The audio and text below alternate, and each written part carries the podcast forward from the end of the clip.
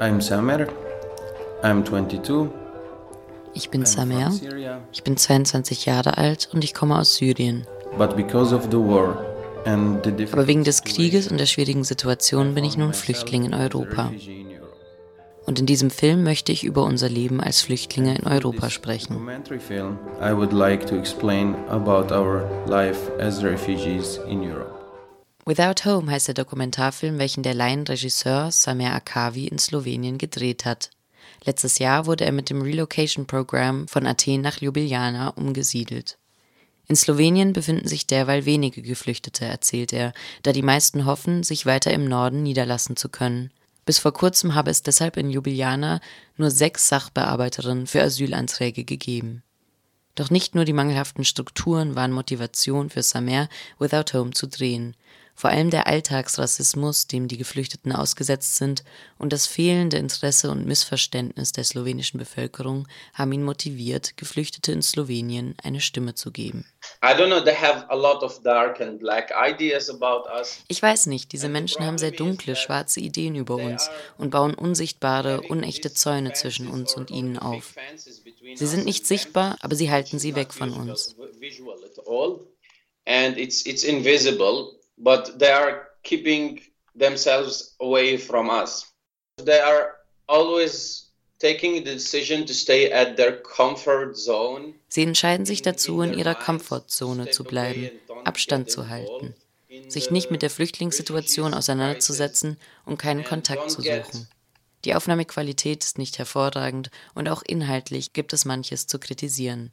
Doch Samer hat es damit auf die 57. Biennale in den Pavillon der NSK geschafft. Der NSK-Pavillon ist nicht so wie alle anderen traditionellen Pavillons, welche auf der Biennale von offiziellen Staaten gestellt werden. NSK ist nämlich eine Art fiktionaler Staat, welcher an kein Territorium gebunden ist. 1992 wurde er im Tumult um Jugoslawien von einer Gruppe von Künstlerinnen gegründet.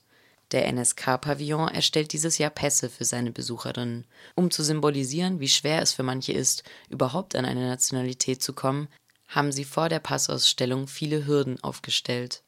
Samer schaffte es jedoch, sich einen NSK-Pass zu ergattern. Auf Facebook kommentierte er: Für das erste Mal habe ich einen neuen Pass, in welchem nicht Flüchtling drinnen steht und gleiche Rechte. Außerdem wird dort nun sein Film gezeigt. In Without Home lässt Samer Betroffene von ihrer Flucht erzählen, von ihrer Heimat und von den Zuständen in den Camps, in welche sie in Slowenien eingepfercht werden. Like they are just sitting at home Sie sitzen nur zu Hause rum und tun nichts, weil sie so depressiv sind und gebrochen sind. Der einzige Ort, an dem sie sich willkommen fühlen und wie normale Menschen, ist ein besetztes Gelände in der Mitte der Stadt. Als Asylanträgerin bekomme man einen temporären Personalausweis, der aber lediglich dazu diene, zu kontrollieren, wer in die Camps rein und raus geht.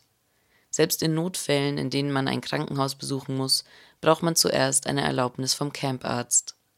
In dem Heim, in welchem Samer anfangs untergebracht war, war die einzige medizinische Hilfe vor Ort eine junge auszubildende Ärztin. Auch sonst ist es für die Geflüchtende schwer, sich während der Zeit im Camp selbstständig zu organisieren, Sie bekommen lediglich 18 Euro im Monat pro Person. Ich war in einem Camp und habe den Arabisch Sprechenden Englisch beigebracht. Das war das einzige Sprachkursangebot, das es dort gab. Diejenigen, die Glück haben und Asyl bekommen, finden sich wiederum mit einer kafkaesken Wohnungssuche konfrontiert. Nobody knows about the time keine Person weiß, wie lange sie in einem solchen Asylzentrum verbringen wird. Und in dem Moment, wo du eine positive Antwort bekommst, kriegst du 15 Tage Zeit, um das Zentrum zu verlassen. Die Wohnung musst du selbst suchen. Entweder gibst du an, keinen Ort gefunden zu haben und musst in ein sogenanntes Integrationscamp gehen.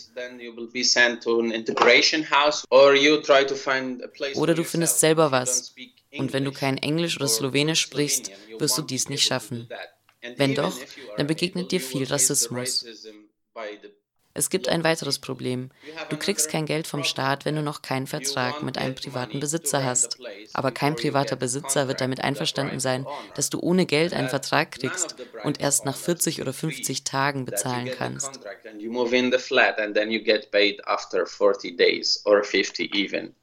In seiner Doku gibt Samer aber auch Anstöße, wie die slowenische Bevölkerung sich solidarisch mit geflüchteten Menschen zeigen kann.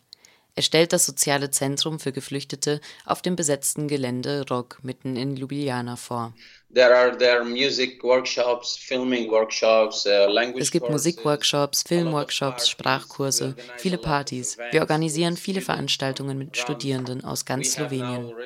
Vor kurzem haben wir ein neues Projekt gestartet, damit wir gemeinsam Fahrrad fahren und Fahrräder reparieren können. Wir werden mit geflüchteten Personen kooperieren, damit auch diese Veranstaltungen selbst organisieren können. Nicht nur mit seinem Filmprojekt geht Samer gegen Diskriminierung und Rassismus gegenüber geflüchteten Menschen in Slowenien vor.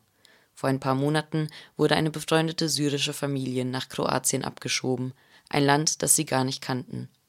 Ihr eineinhalbjähriges Kind wurde sogar in Slowenien geboren, so lange waren sie schon dort.